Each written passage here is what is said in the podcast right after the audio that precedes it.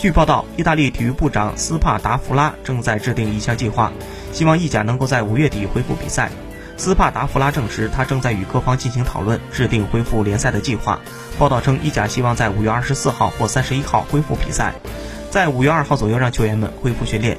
意大利足协、意甲联盟正在制定各项措施，其中包括所有球员、教练和工作人员都要接受病毒测试。而在恢复训练之后，这些人员每周都将接受新的测试。同时，自国外回到意大利的球员都将接受十四天的隔离。